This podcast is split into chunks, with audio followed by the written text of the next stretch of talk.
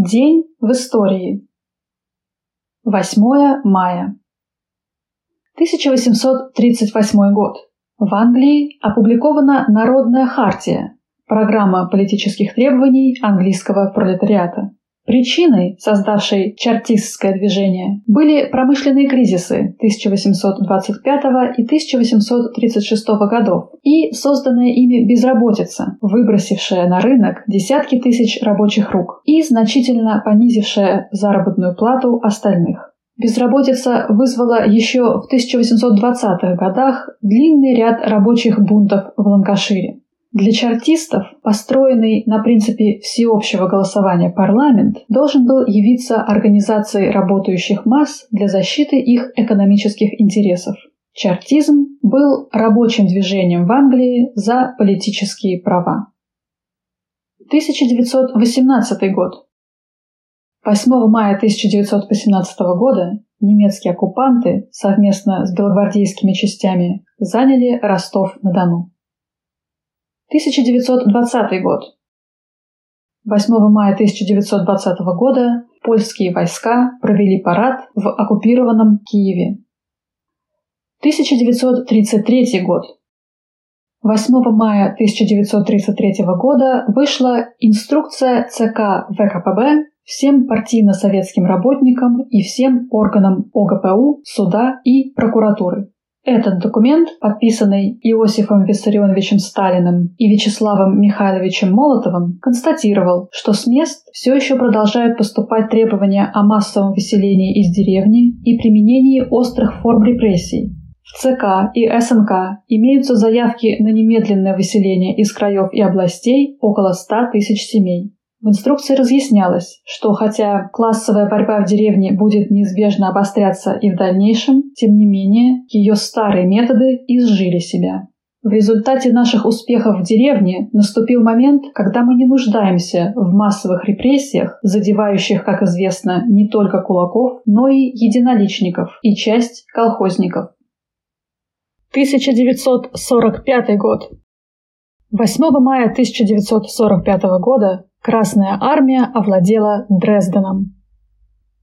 8 мая 1945 года в 22 часа 43 минуты по центральноевропейскому времени, 9 мая в 0 часов 43 минуты по московскому времени, в берлинском предместье Карлсхорст генерал-фельдмаршал Вильгельм Кейтель подписал акт о безоговорочной капитуляции Германии.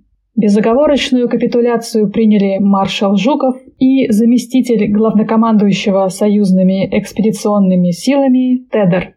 День освобождения Германии от гитлеровского фашизма. 1949 год. 8 мая 1949 года на территории Трептов парка в Берлине был открыт мемориальный комплекс воинам советской армии, павшим в боях с фашизмом. Это один из самых известных памятников советским солдатам во всем мире. Авторский коллектив возглавляли архитектор Яков Белопольский и скульптор Евгений Вучетич. На территории комплекса захоронены останки более 7 тысяч советских воинов.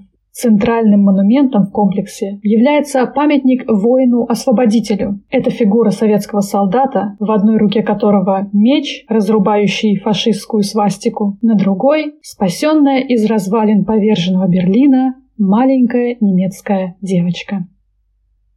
1965 год.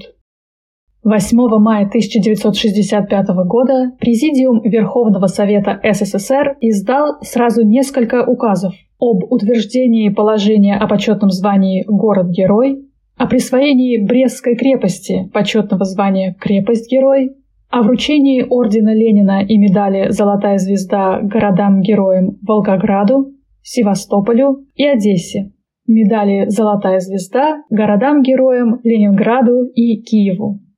Эти указы были приурочены к 20-летию победы над гитлеровской Германией и ее союзниками. Однако первые в Советском Союзе города-герои появились раньше. 1 мая 1945 года это звание было присвоено Ленинграду, Сталинграду, Севастополю и Одессе.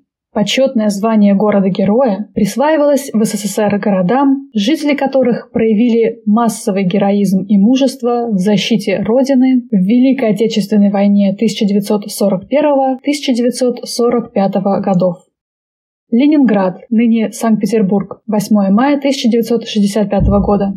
900-дневная блокада Ленинграда стала символом мужества советских людей, их готовности погибнуть, но не пропустить врага. За время блокады в городе погиб каждый пятый житель, но, несмотря на это, город продолжал снабжать фронт оружием, боеприпасами и продовольствием. Одесса.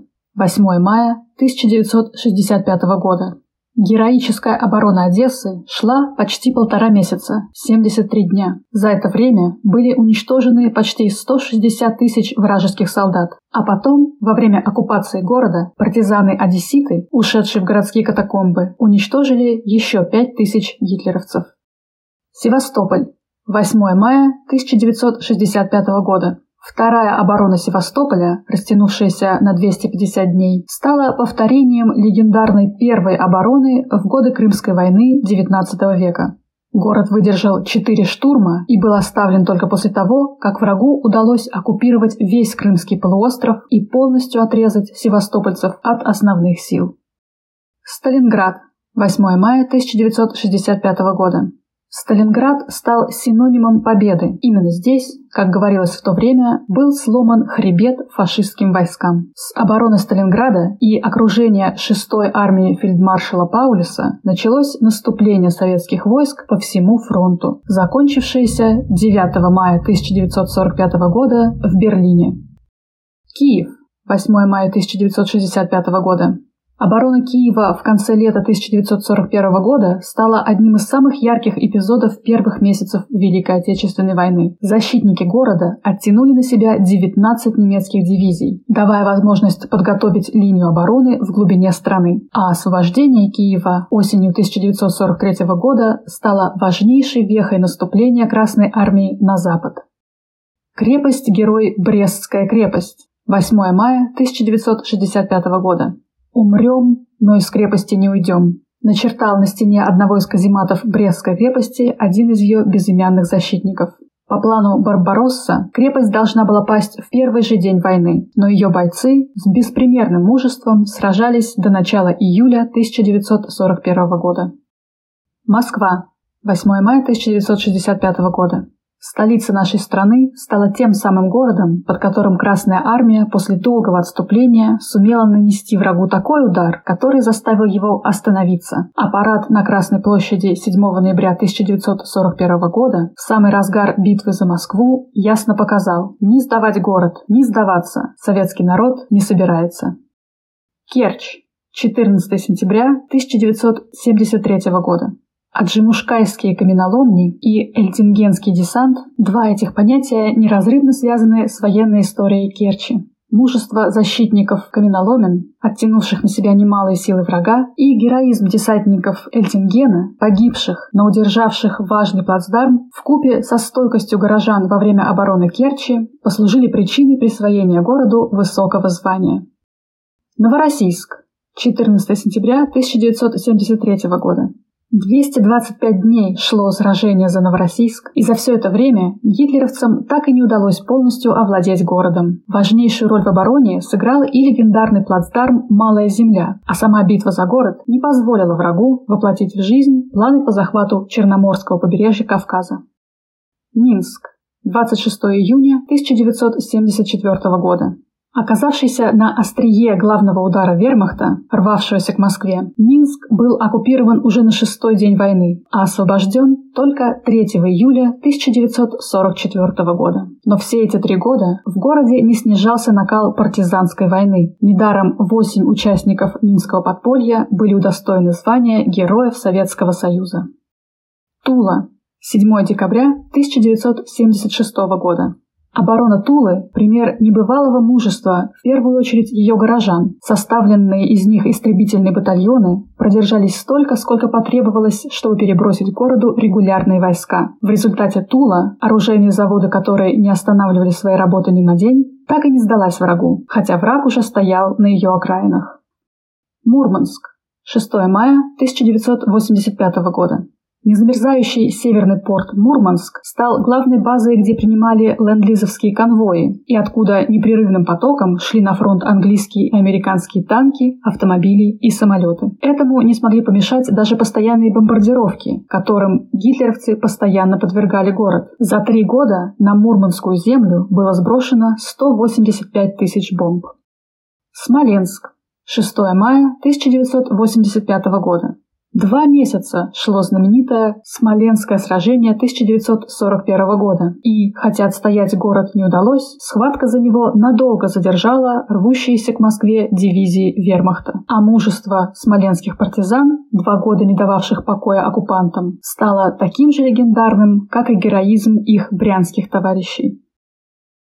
Таким был этот день в истории.